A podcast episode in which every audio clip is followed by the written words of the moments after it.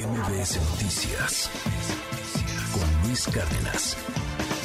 Le aprecio mucho al embajador de México en Turquía, José Luis Martínez, que me toma esta llamada telefónica allá desde Turquía, desde una zona complicadísima, desde, desde una zona de devastación.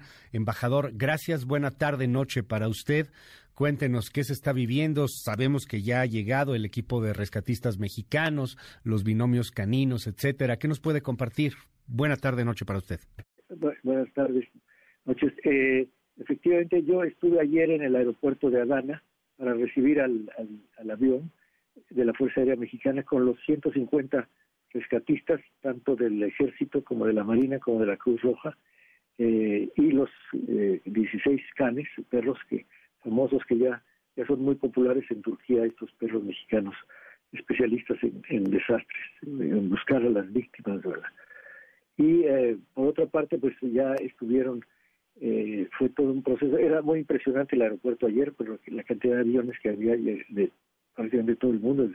yo recuerdo haber visto a, la, a los grupos de Taiwán, de, de Albania, de España, de Rumanía y México, estábamos ahí, en sentido en, la sala de espera. Parece que los días anteriores también ha sido así. Eh, el, el, perdón, es que claro, no, no, me imagino.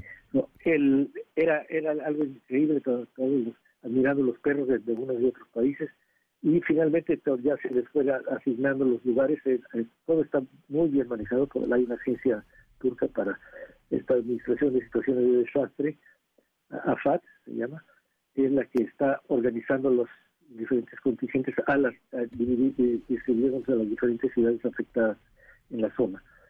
El, eh, por otra parte, eh, ha llegado también eh, un grupo, el primer grupo de, de socorristas independientes, de, básicamente los topos llegaron por un vuelo de Turkish Airlines, gracias a las gestiones de la Embajada Turca en México, y un primer grupo de 10, parece que ya vienen más grupos eh, también transportados por Turkish Airlines, todavía no tengo los detalles, pero pues hay, ahora hay una efervescencia de venir a Turquía para para pues para, ayudar, A, esta, esta situación, no solo de México, sino de todo el mundo. Oiga, ¿qué me dice un poco de la comunidad mexicana en Turquía. Eh, hay, hay mexicanos en Turquía.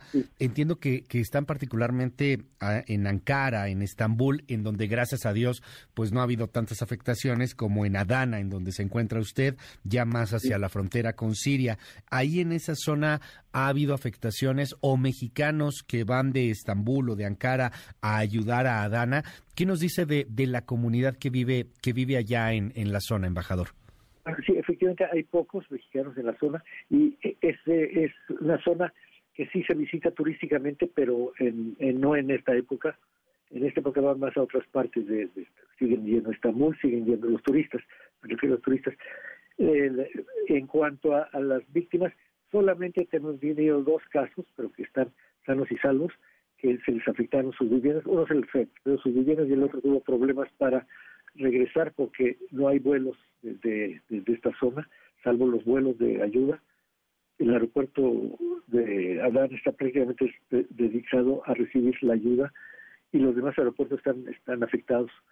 Entonces tenemos dos casos, eh, uno de ellos por el tema del, del, eh, transporte y el otro fue una joven que se le afectó su casa, ya ella no le pasó nada, ya ella la, se, trasladó a Estambul, donde ya le hemos pedido al, y está el consulado ya en acción trabajando con ella para su repatriación. En los en los dos casos hemos ya gestionado con una con una una empresa privada de, de, turismo que nos puede ayudar en su repatriación. Y ya es precisamente un hecho, es que eh, ya pronto estarán en México. Y esos son los dos únicos casos que tenemos, no tenemos ningún otro reporte y estamos estado siguiéndolos a los que están registrados en la embajada, que son la mayoría de los residentes, y a los turistas pues en las zonas hoteleras, etcétera. Y además eh, está, tenemos un teléfono abierto que, con el cual se pueden hablar.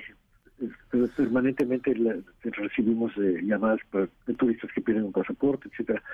Así es que está totalmente abierto ese número, es conocido y incluso después se los puedo dar para que lo difundan. Claro, ahorita lo, subimos a nuestras redes sociales. Eh, ¿Cuántos días estarán los equipos de rescate? Esto eh, pues es histórico, en 80 años no había habido una devastación de este tamaño. Las imágenes lacerantes, doloroso todo lo que estamos viendo, embajador, y, bueno, pues no, no parece que esto pueda eh, rescatarse o, recuperarse relativamente pronto. Sin embargo, son siete días, entiendo, los cruciales para poder pues rescatar o sacar con vida tenemos una idea de cuánto tiempo estarán allá los 16 binomios caninos, rescatistas.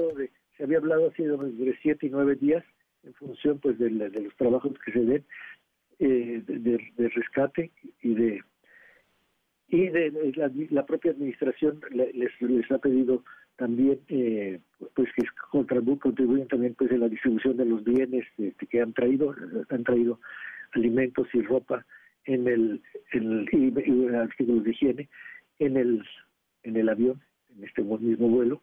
Y además ha, habido, por ejemplo, un caso excepcional, el cónsul honorario nuestro, que todavía no es, es un cónsul, candidato a cónsul honorario en, en, en eh, Capadocia, que es un hotelero. Él dijo, pues yo voy a ir con él, voy a llevarme un camión cargado de, bienes y lo voy a llevar a que sea distribuido por los mexicanos.